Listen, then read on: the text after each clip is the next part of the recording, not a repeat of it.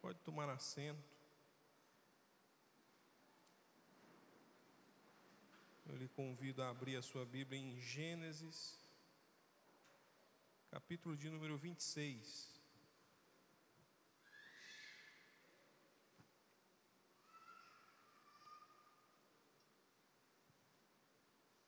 Gênesis capítulo de número 26, a partir do versículo de número 1.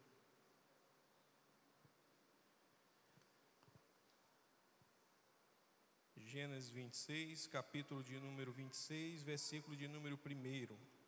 Diz assim a palavra do Senhor: E havia fome na terra, além da primeira fome que foi nos dias de Abraão. Por isso foi Isaac a Abimeleque, rei dos filisteus, em Gerar. E apareceu-lhe o Senhor e disse: Não desças ao Egito, habita na terra que eu te disser Peregrina nesta terra e serei contigo e te abençoarei, porque a ti e a tua semente te darei todas estas terras e confirmarei juramento que tenho jurado a Abraão teu pai. E multiplicarei a tua semente como as estrelas dos céus, e darei à tua semente todas estas terras, e em tua semente serão benditas todas as nações da terra. Porquanto Abraão obedeceu a minha voz e guardou o meu mandamento, os meus preceitos, os meus estatutos e as minhas leis. Assim habitou Isaac em Gerar. Agora eu quero que você leia a partir do versículo de número 12. Acompanhe comigo a leitura do versículo 12, ainda no capítulo 26, que diz assim: Semeou Isaac naquela mesma terra e colheu, naquele mesmo ano, sem medidas, porque o Senhor o abençoava. E engrandeceu-se o varão e ia se engrandecendo até que se tornou muito grande. E tinha possessão de ovelhas e possessão de vacas e muita gente de serviço, de maneira que os filisteus o invejavam. E todos os poços e os servos de seu pai tinham cavado nos dias de Abraão, seu pai, os filisteus entulharam e encheram de terra. Disse também Abimeleque a Isaque: Aparta-te de nós, porque muito mais poderoso te tens feito do que nós. Então Isaac foi-se dali e fez o seu assento no vale de Gerar, e habitou lá. E tornou Isaac a cavar os poços de água que cavaram nos dias de Abraão, seu pai, e que os filisteus taparam depois da morte de Abraão, e chamou-os pelos nomes que os chamara seu pai. Cavaram, pois, os servos de Isaque naquele vale e, e acharam ali um poço de águas vivas. E os pastores de Gerá porfiaram com os pastores de Isaac, dizendo: Esta água é nossa. Por isso chamou o nome daquele poço Ezeque, porque contenderam com ele. Então cavaram outro poço e também porfiaram sobre ele, por isso chamou seu nome de Sitna. E partiu dali e cavou outro poço, e não porfiaram sobre ele. Por isso chamou o seu nome Reobote e disse: Porque agora nos alargou o Senhor e crescemos nesta terra. Depois subiu dali a Beceba e apareceu-lhe o Senhor naquela mesma noite e disse: Eu sou o Deus de Abraão teu pai. Não temas, porque eu sou contigo e te abençoar-te-ei e multiplicarei a tua semente por amor de Abraão, meu servo. Então edificou ali um altar e invocou o nome do Senhor e armou ali a sua tenda, e os servos de Isaac cavaram ali um poço. Amém? Meus queridos, eu tenho a grata satisfação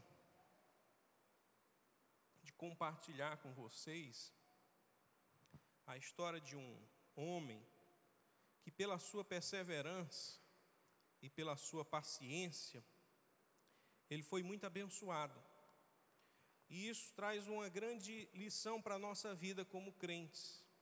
Muitas vezes nós lutamos por coisas pequenas, coisas mesquinhas, coisas sem valor, porque o que realmente importa é aquilo que Deus tem derramado sobre a nossa vida, é a bênção de Deus sobre nós e não as coisas que nós possuímos.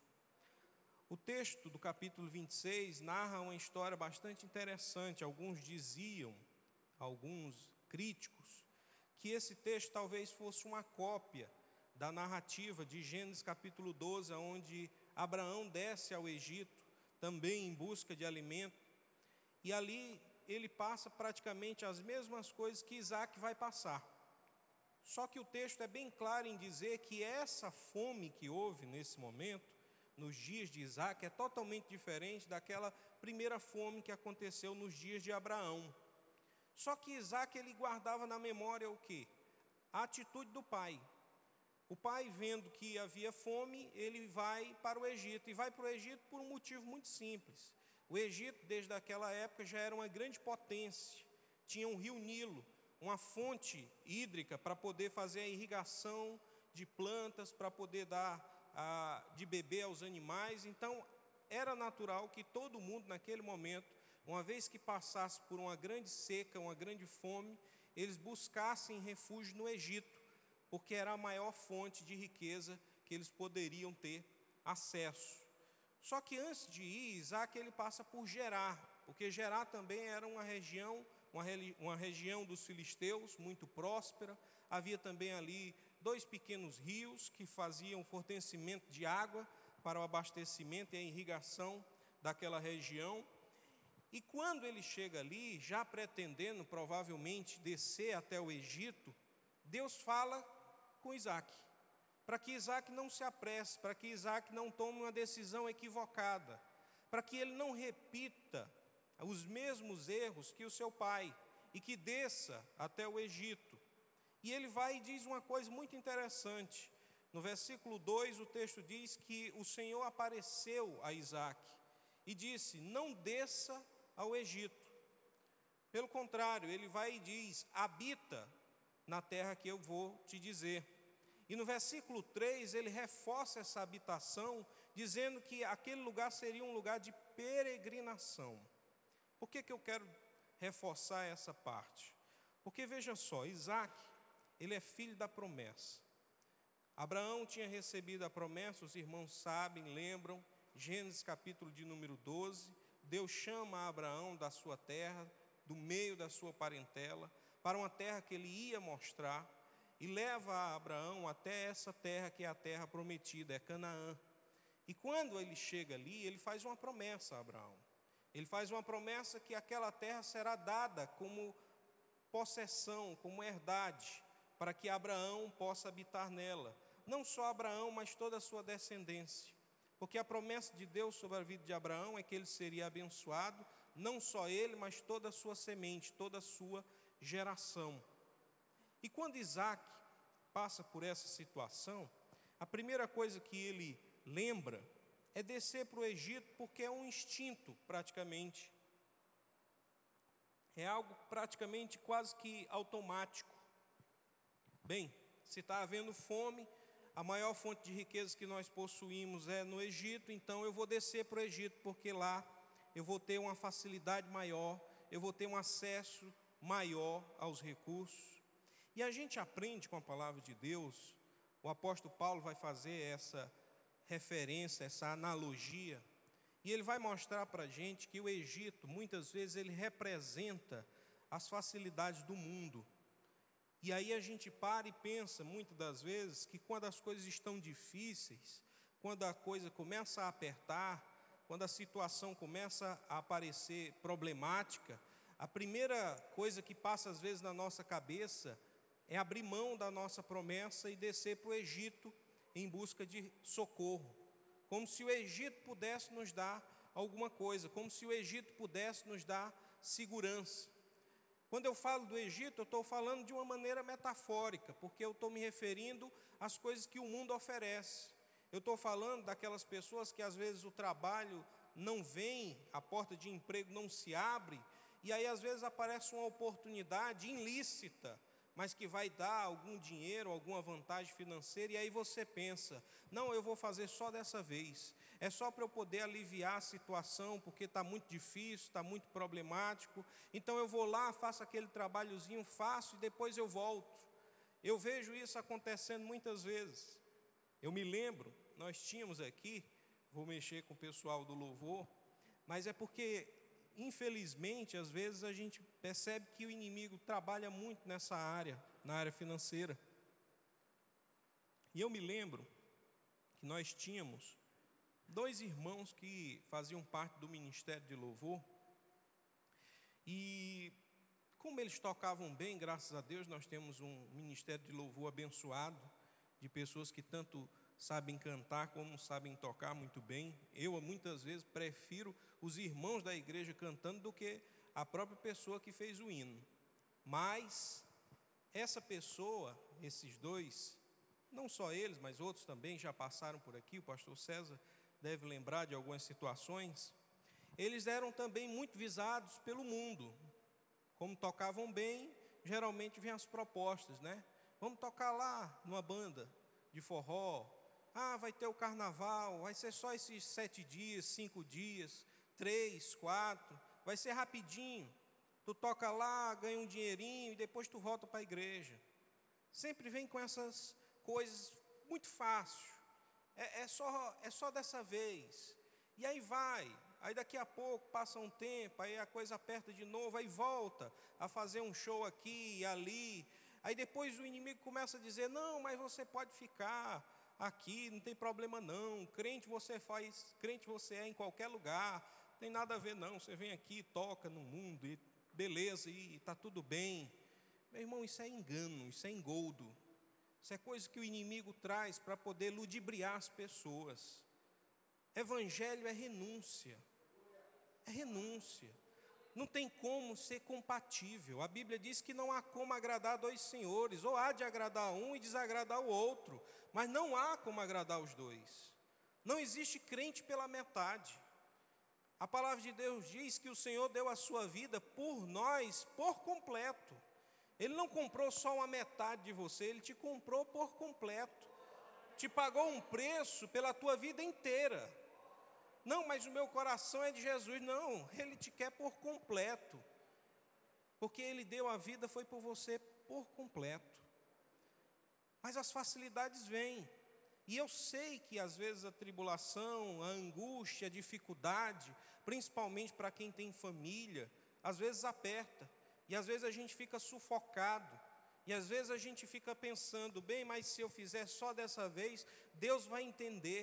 Deus vai entender que eu estou fazendo isso para benefício da minha família, não é porque eu gosto, mas é para poder trazer a sobrevivência. Eu quero fazer um, um, uma proposta diferente. Em vez de você querer fazer com que Deus entenda a sua situação, eu queria que você entendesse quem Deus é.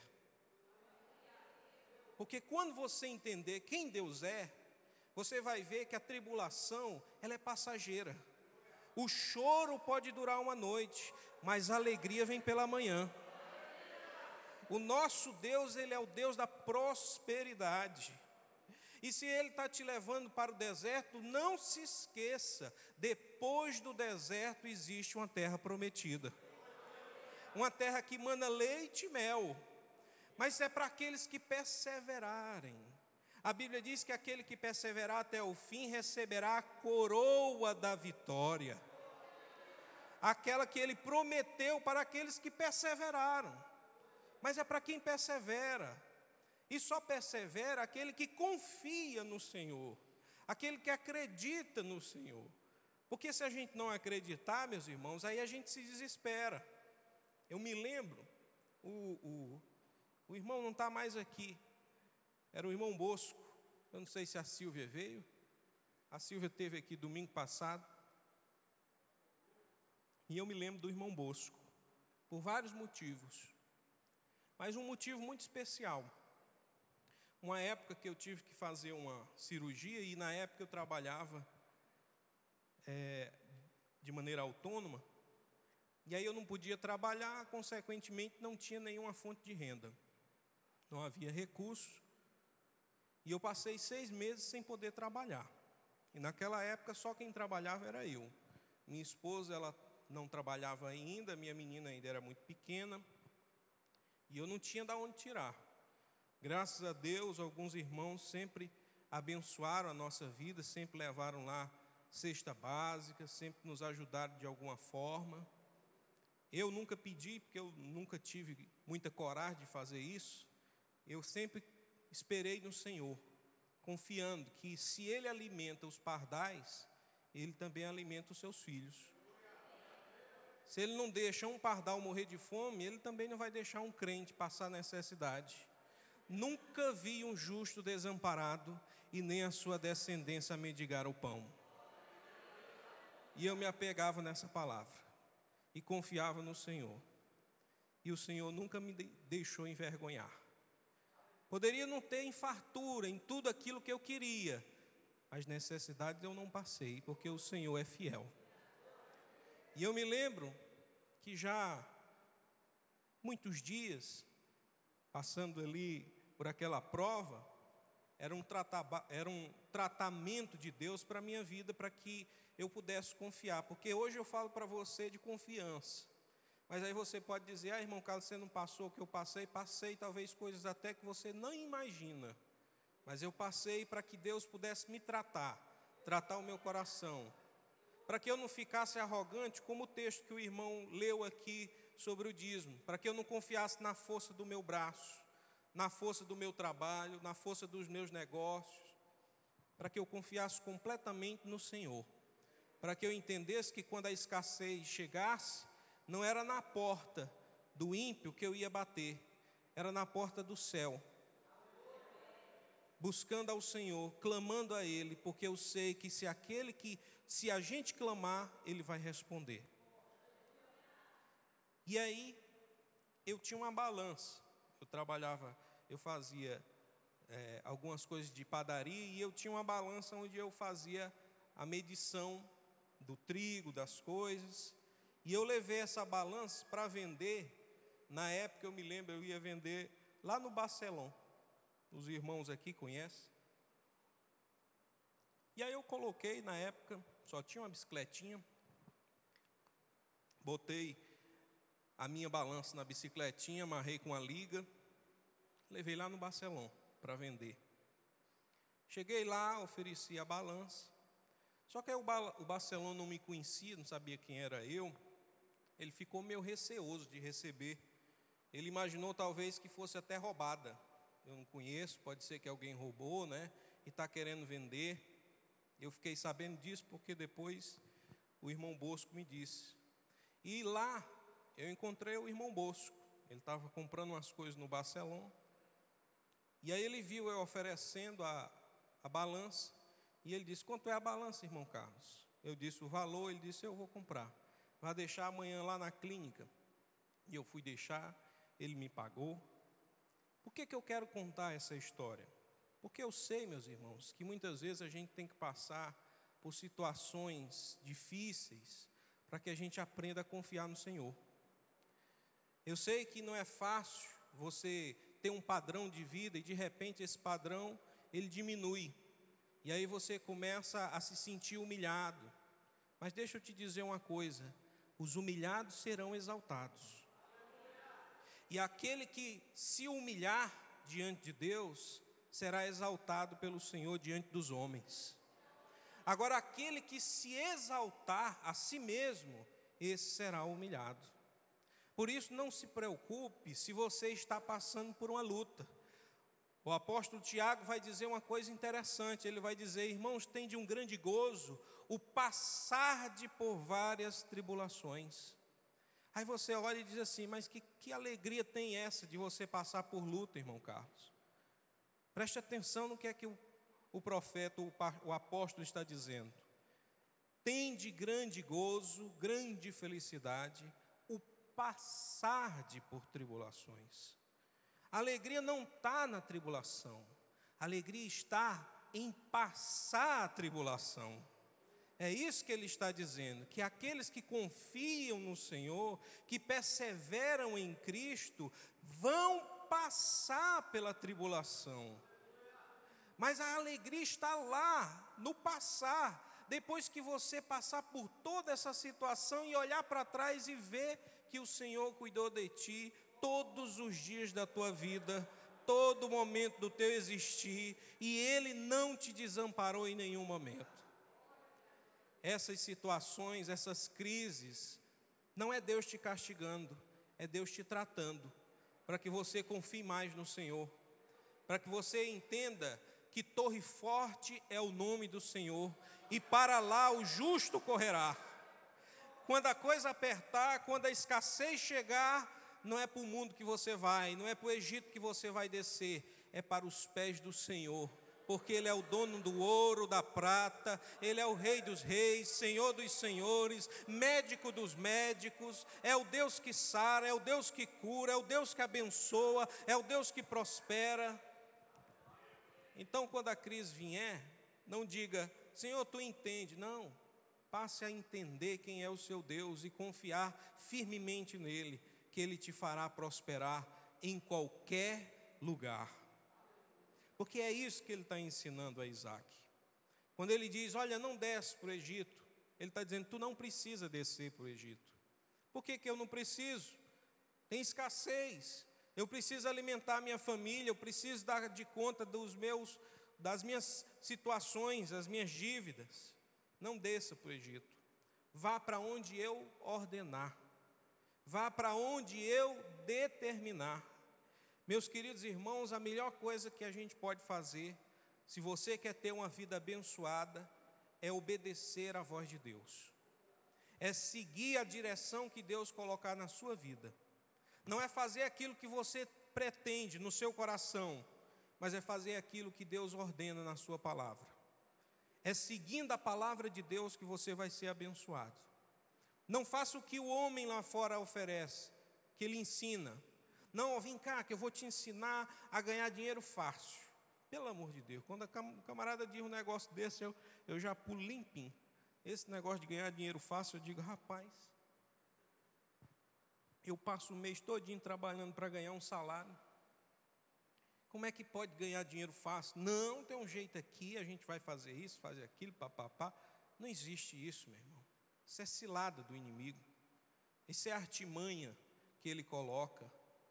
Mas para aqueles que confiam no Senhor, pode não ter dinheiro fácil, mas tem uma segurança da parte de Deus que Ele não vai te desamparar, nem vai te abandonar, nem vai te deixar desamparado em nenhum momento, Ele vai cuidar de ti. Habita onde eu vou te dizer. E o interessante é que a palavra em grego, a palavra em hebraico aqui para habitar, ela dá o mesmo sentido de tabernacular que seria viver em tenda. Vai para onde eu vou te ordenar e lá tu vai viver nas tendas, que era algo comum daquela época, principalmente para aqueles primeiros, vamos dizer assim, primeiros patriarcas e a descendência deles. A primeira atitude era viver em tendas. Por quê? Porque a terra ainda não estava estabelecida. A terra prometida ainda não tinha sido limpa ainda não estava pronta para recebê-los. E eles viviam em tendas, mudando de região para região, uma espécie de pessoas que viviam quase que migrando em busca de recursos. E quando o Senhor diz: Olha, tu vai para essa terra e tu vai habitar nela, tu vai habitar em tendas, porque a tenda é provisória, e ele reforça isso no versículo 3, dizendo que ele vai peregrinar naquela terra. Era uma forma de Deus lembrar a Isaac que aquele recurso, aquela situação que Deus estava criando ali, aquela providência que Deus estava fazendo, era para que Isaac sobrevivesse naquele momento, mas que ele não perdesse o foco da promessa. Porque muitas vezes devido às situações, a gente perde o foco da promessa. E quando a gente perde o foco da promessa, a gente perde o sentido da vida. E aí começa a procurar coisas para poder preencher isso. Só que Deus está ensinando para Isaac que aquilo ali, aquele lugar, não é o lugar que ele preparou. O lugar que Deus preparou ainda é muito melhor. O lugar que Deus preparou não vai ser um lugar de peregrinação, vai ser um lugar de habitação. E ele está ensinando a Isaac que ele não pode transformar aquilo que é circunstancial, aquilo que é momentâneo, naquilo que é definitivo. Que é que eu quero dizer com isso? Eu estou querendo mostrar para você que tem coisas na nossa vida que Deus faz como uma providência circunstancial para te ajudar em um momento, mas não fique firmado ali, porque a promessa de Deus é maior. Quando ele diz, olha, tu vai peregrinar, lembre-se que a palavra de Deus, ela nos ensina que nós, cristãos, somos peregrinos nessa terra, nesse mundo em que nós vivemos. 1 de Pedro, capítulo 2, a partir do versículo 11, ele vai dizer que nós somos peregrinos e forasteiros, pessoas que não são dessa terra, mas que estão nessa terra. E isso quer dizer o quê? Que o fato de eu estar aqui, eu tenho que entender que é uma circunstância, é um momento, para poder o quê? Viver, habitar, cuidar das minhas coisas, mas sem perder o foco na promessa. Porque aqui nós somos peregrinos, mas a palavra de Deus diz que Jesus subiu aos céus e fez uma promessa, dizendo que ele iria preparar um lugar, e esse lugar é a nossa morada eterna, para que aonde ele esteja, esteja nós também junto com ele.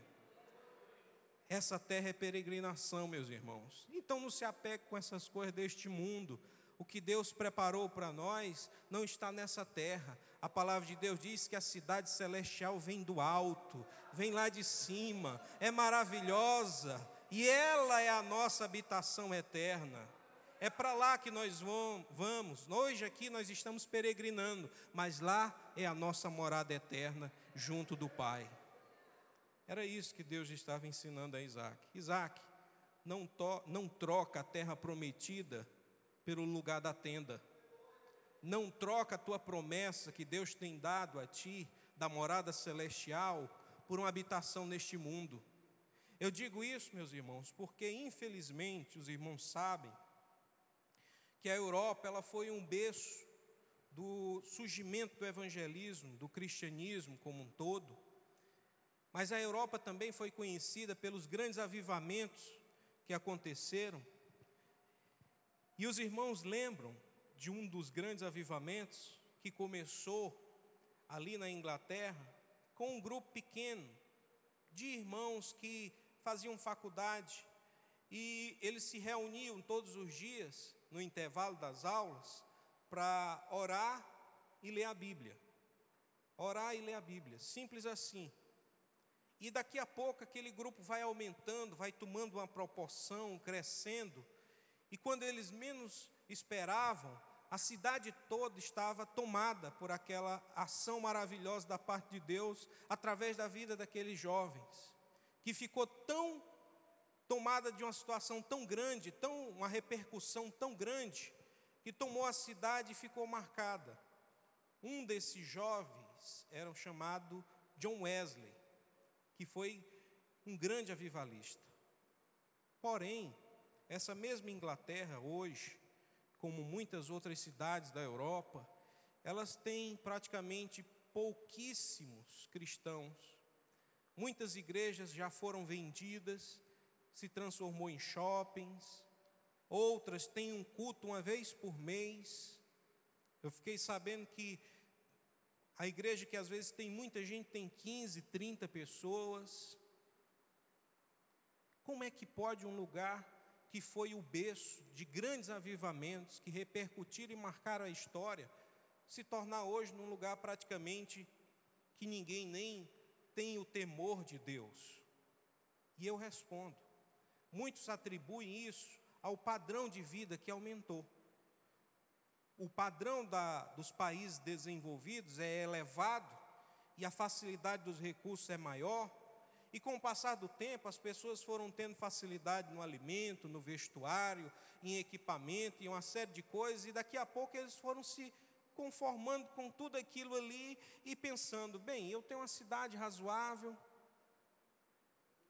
muitas delas o índice de criminalidade é quase zero, tem fartura de recurso, tem benefício, não há um índice de desemprego relevante.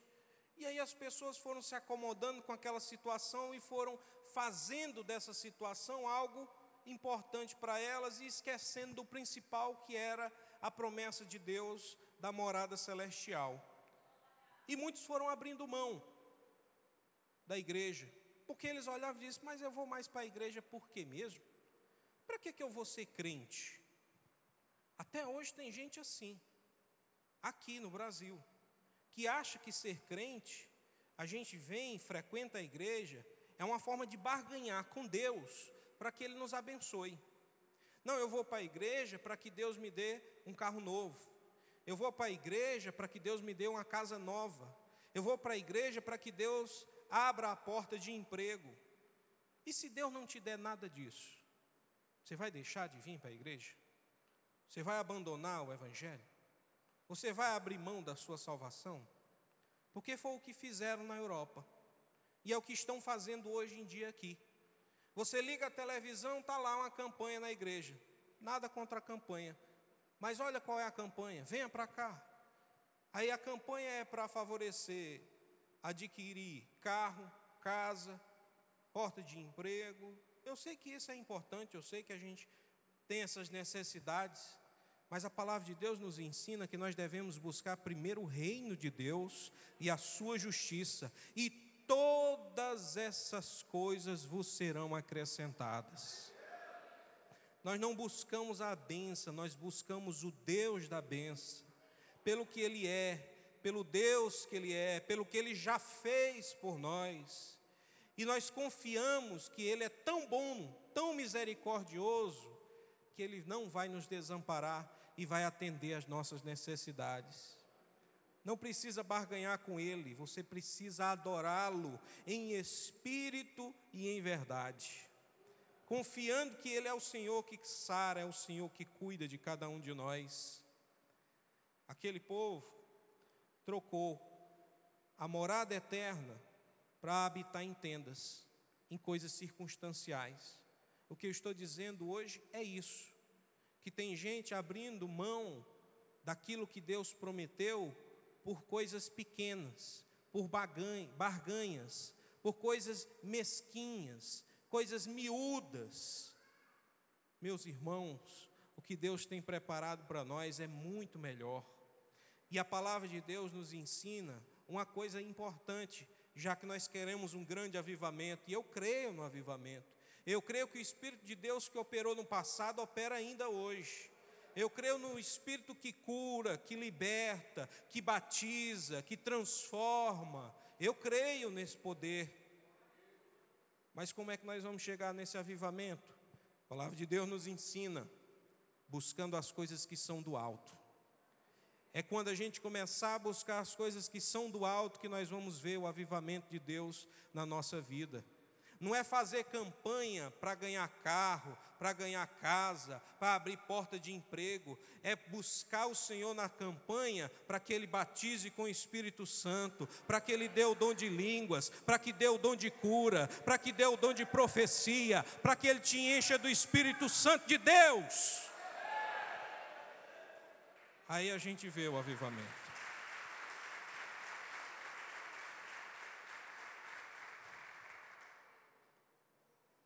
Isaac então obedece a palavra do Senhor. E em vez de descer para o Egito, ele prefere obedecer ao Senhor, porque o Senhor lhe fez uma promessa: habita na terra que eu vou te mostrar, e eu vou estar contigo. Presta bastante atenção aqui que eu vou te dizer. A bênção de Deus não está nas tuas coisas, a bênção do Senhor não está no lugar que tu habita. A bênção do Senhor não está no trabalho que tu tem. A bênção do Senhor não está nessa cidade, nem em outra do mundo inteiro. A bênção do Senhor está sobre a tua vida. Vou te mostrar. Abraão foi para a terra prometida. E a Bíblia diz que Deus começou a abençoar a vida de Abraão. Só que Abraão decidiu levar também um sobrinho, sobrinho Ló. E levou o Ló. E Ló também foi abençoado, porque quando você anda com alguém que tem a bênção de Deus, você recebe a bênção do Senhor por tabela. Então, procure pessoas que são abençoadas. E quando eu falo de abençoadas, são pessoas que são obedientes à palavra de Deus. Porque hoje ele pode não ter uma casa, ele pode não ter um carro, ele pode não ter nada disso, mas a bênção de Deus está sobre a vida dele. e mais cedo ou mais tarde você também será abençoado. Procura pessoas abençoadas para você se andar junto, para você caminhar. E aí você vai ver coisas grandes e maravilhosas na sua vida. Ló foi abençoado, andando com o seu tio, e a Bíblia diz que chegou um momento que havia tanta riqueza, houve uma multiplicação do rebanho tão grande, que ambos, tanto Abraão como Ló, tinham pastores. Só que a terra não era suficiente para dar toda a assistência. E a Bíblia diz que vai haver uma intriga entre os pastores de Ló e de Abraão. E essa disputa vai chegar aos dois, de modo que é Abraão que toma a iniciativa. E qual é a iniciativa que Abraão tem?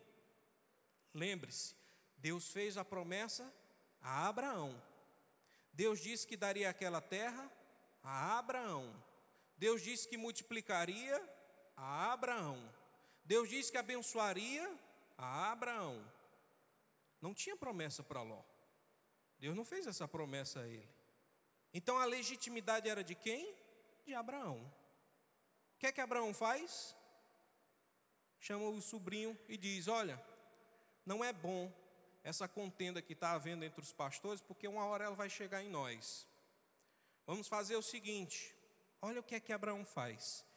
Só faz isso quem confia que a bênção está sobre você e não no lugar que você habita. Porque ele chama Ló e diz o seguinte: escolhe, escolhe para onde é que tu quer ir. Para onde tu escolher, eu vou escolher o oposto. Se tu escolher a direita, eu vou para a esquerda. Se tu escolher a campina, eu vou para o vale. Escolha. A escolha era de Abraão. Ele tinha legitimidade, mas ele abriu mão. Por quê? Porque ele confiava que o Deus da benção abençoaria ele aonde quer que ele fosse. É como o hino que nós cantamos aqui: para a direita, para a esquerda, na minha frente e para trás. Por todo lado serei abençoado. Porque a bênção vem de Deus sobre a minha e sobre a tua vida está disputando, está brigando, está tendo intriga, ele vai e diz: escolhe o lado que tu quer. Eu vou para o outro lado.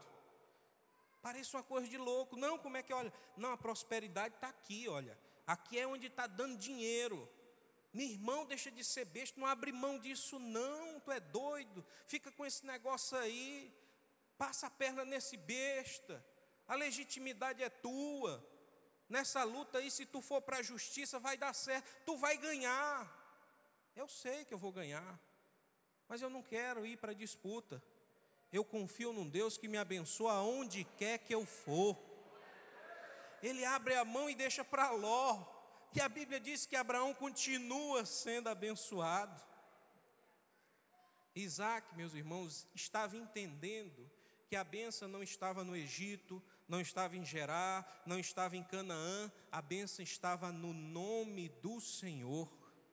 Era Ele que nos abençoava, é, é a benção dele, a bênção dele sobre a nossa vida que nos torna próspero, independente de onde a gente for. Para onde a gente for, a gente vai ser abençoado. Dou-lhe um outro exemplo de um jovem chamado José. Foi abençoado. E geralmente a gente lembra de José sendo abençoado aonde?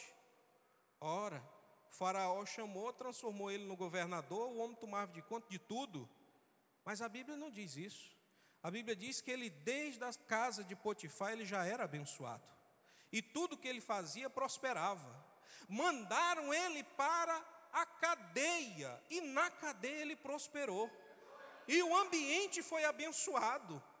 Meus irmãos, quem confia na bênção de Deus não se preocupa aonde é que ele vai. Se ele vai para a grande capital, se ele vai para o sertão, aonde ele for, a bênção do Senhor o acompanha. Os anjos do Senhor estão acampados ao nosso redor e nos livra de todo o mal. Isaac fica em Gerar e os irmãos sabem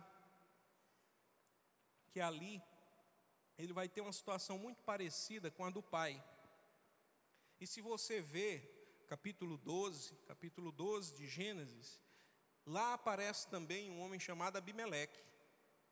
E aí alguém pode olhar e dizer assim, mas era o mesmo? Não. Alguns estudiosos acreditam que esse termo, Abimeleque, era um, uma espécie de título que era dado aos reis dos filisteus, como César no Império Romano. César não era um nome, era um título que era dado àqueles imperadores que deram sucessão ao império. E esse Abimeleque passa faz como que o primeiro, porque Isaac chega lá com a sua esposa, só que ele temendo que a qualquer momento, naquela época era assim, se alguém matasse o marido, poderia ficar com a noiva, a esposa. Então ele temendo pela morte, ele vai e diz: Olha, vamos combinar. Você vai dizer que é a minha irmã. Olha só, mesmo Deus fazendo a promessa, mesmo Isaac tendo como pai Abraão, o pai da fé, Isaac não confiou plenamente no Senhor ele fraquejou, ele deu uma fraquejada, porque ele preferiu fazer um acordo, criar uma historinha para poder se livrar daquela situação. E essa situação ela vai cair por terra, porque Abimeleque vai descobrir que era a esposa dele, sim. E ele vai dizer por que, que você fez isso? Porque a qualquer momento poderia um homem desse pegar a sua esposa e você seria contra mim, cairia um castigo sobre a minha vida sem eu saber, porque você me enganou dizendo que era sua irmã e não é. Mas ele foi abençoado mesmo assim. O Senhor teve compaixão da vida dele. O que é que eu quero dizer com isso? Que muitas das vezes, mesmo eu pregando aqui, falando da promessa, apresentando os testemunhos de como Deus faz, comprovando como Deus é fiel. Você já experimentou a fidelidade de Deus, você sabe que Deus cumpre as promessas que Ele faz, mas uma hora ou outra a gente fraqueja, uma hora ou outra a gente dá uma derrapada, a gente fraqueja na fé. Vocês lembram que Pedro, naquela tribulação, naquela tempestade, o Senhor aparece andando sobre as águas e diz ao que? A Pedro: Vem, vem ter comigo. E Pedro vai e pisa na água. Já é um grande ato de fé. Ficar em pé na, na água já é muita coisa. Eu já acho uma grande vantagem eu conseguir boiar, que dirá eu ficar em pé em cima da água. É, porque pelo peso que eu tenho, é, é uma coisa assim quase que a gente não entende. Mas aí Pedro fica em cima da água e começa a andar. Só que o texto diz que ele para de observar, tira o foco de Cristo, esquece do mandamento do Senhor que foi: vem ter comigo, Pedro. E aí ele começa a olhar para a tempestade, começa a olhar para a tribulação. E a Bíblia diz que acontece o quê? Ele começa a afundar. Olha o texto. O texto não diz que ele afundou, o texto diz que ele começou a afundar. Porque o inimigo ele vai minando a nossa fé, e aí a gente vai afundando, mas isso não acontece da noite para o dia, é aos poucos. E daqui a pouco você vai perdendo cada vez mais a sua fé. E daqui a pouco você não tem mais força para orar, para pedir, e vai afundando, vai afundando. Aí o Senhor Jesus, ele tem que vir e fazer uma intervenção. Jesus estende a mão e salva Pedro do seu afogamento espiritual. Resgata ele, mostrando que nós somos fracos, mas o nosso Deus é forte. E maior é o Deus que está em nós do que o que está no mundo. Eu quero lhe dizer que, por maior que seja a sua fraqueza, o nosso Deus é maior e Ele fortalece aqueles que estão enfraquecidos, Ele levanta os que estão caídos, Ele cura aqueles que estão enfermos. Confia no Senhor e Ele vai satisfazer o desejo do seu coração. Para encerrar, o texto mostra que Isaac prosperou muito, ficou muito rico, multiplicou o gado, suas fazendas, suas posses. E o texto diz que ele vai procurar o poço, os poços que o pai tinha cavado, porque era a fonte de água que ele tinha para poder dar de beber ali ao gado, provavelmente. Só que quando ele chega lá, ele descobre que os filisteus, por inveja, preste bastante atenção, por inveja, porque viram que o Abraão estava prosperando, agora esse Isaac aqui também está prosperando, ele vai fazer o quê? Eles vão entulhar os poços, vão literalmente soterrar aqueles poços. Para quê? Nós vamos acabar com essa prosperidade desse crente. Nós vamos acabar com esse negócio dele querer achar que é rico, que pode tudo. Como é que pode um negócio desse? O cara vem de fora, vem para a nossa terra, e aí começa a ganhar dinheiro, começa a multiplicar. Vou já acabar com a alegria desse crente, inveja. E aí ele começa a enterrar o poço. E aí ele chega no primeiro poço, está lá enterrado. Só que Isaac, ele é um homem perseverante. O que é que ele vai fazer? Vai cavar o poço novamente. E o poço vai voltar a dar água. Só que aí eles chegam lá e dizem assim: esse poço é nosso. Esse poço é nosso. Você não tem propriedade nenhuma aqui, essa terra é nossa, então esse poço é, de, é dos filisteus. O que é que o Isaac faz? Faz a mesma coisa que o pai dele. Não entra na disputa. Ele abre mão do poço e passa para o poço seguinte.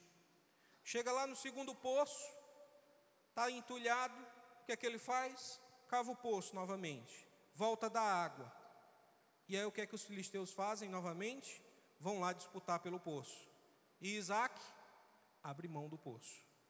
O poço tinha sido cavado pelo pai dele, ele não estava tomando propriedade de ninguém, era só uma questão de inveja, mas ele não entra na disputa, ele não vai bater boca, ele não vai quebrar cabeça, ele não vai entrar em negócios com aquele povo.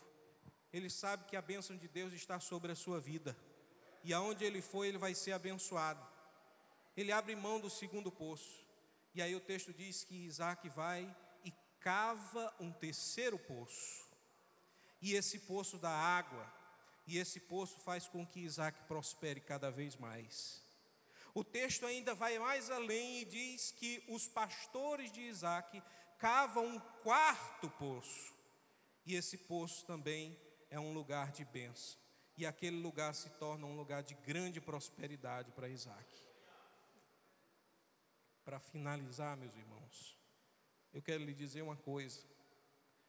Aqueles que perseveram em paz prosperam. Dou-lhe um exemplo. Jesus, no Sermão do Monte, ele disse: Bem-aventurados são os mansos, porque eles herdarão a terra. Se tem gente querendo derrubar, entulhar os teus poços, tirar aquele teu sustento, passar a perna, puxar o tapete, te colocar para trás. Ah, colocou aqui um, um negócio aqui só para tentar bater de frente com o meu. Ah, está abrindo aqui um, um, uma lanchonete para tentar competir com a minha. Se preocupa não, meu irmão. O que Deus tem te dado é teu e ninguém toma. Ah, mas aí está aumentando a clientela. Deixa esse miserável com esse negócio aí. Aonde tu for, a bênção do Senhor está sobre a tua vida. Para finalizar, eu vou te dizer: só para você tomar ciência. Fique de pé para a gente encerrar.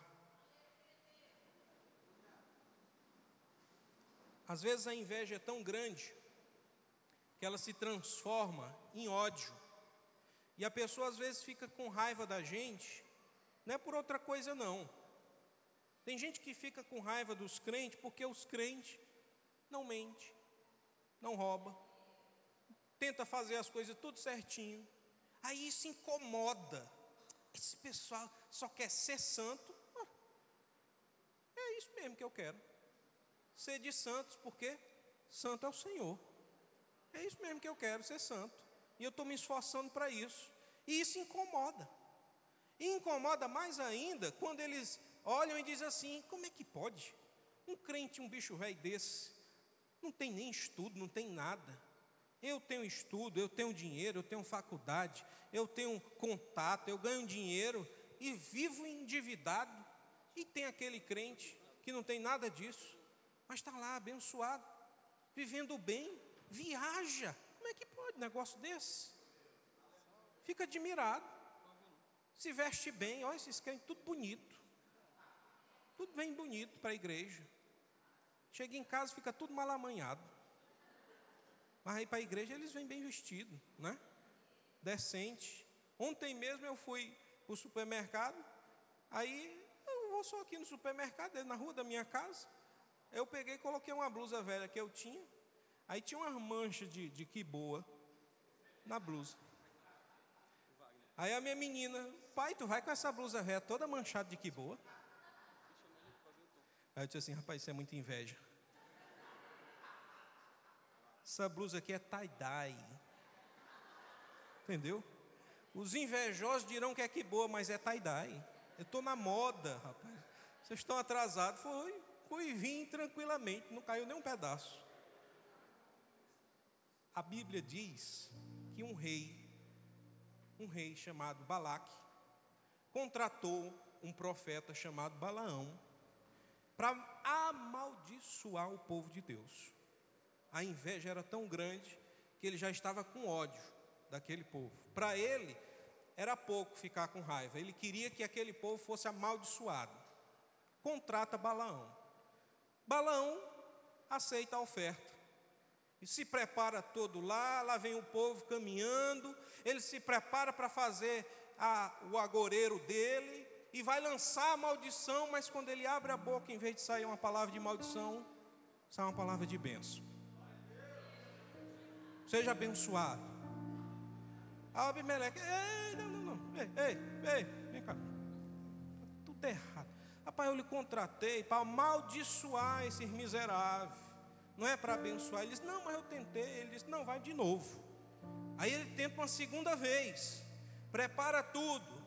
Olha para o povo e vai amaldiçoar. Quando vai abrir a boca para lançar a maldição, ele diz: Seja abençoado. Tem condições não. Tem condições não, porque eu estou dando dinheiro, vocês estão fazendo tudo errado. E ele vai ficando com raiva, vai ficando com ódio. Vamos fazer uma última tentativa. Aí Balaão diz assim: Não, não adianta não. Por que, que não adianta? Porque ninguém pode amaldiçoar o povo que Deus abençoou. Balaão entendeu que sobre aquele povo havia uma bênção. E não é macumbaria, não é feitiçaria, não é nada disso que vai trazer maldição sobre a tua vida, porque sobre a tua vida há a bênção de Deus. Então pode se levantar os invejosos, podem contra, trabalhar contra ti, mas a bênção de Deus é quem enriquece e não traz consigo dores. Por isso, meu irmão, tenha paciência, confie no Senhor, essa escassez vai passar e aqueles que perseverarem até o fim vão receber a terra prometida. Aqui é só passagem, a nossa morada está preparada já no céu. Aplauda o Senhor Jesus.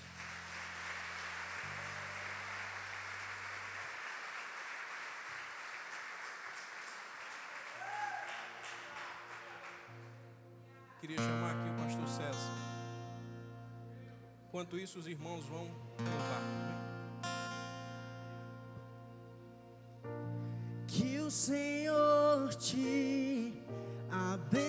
abençoe e faça brilhar seu rosto em ti e conceda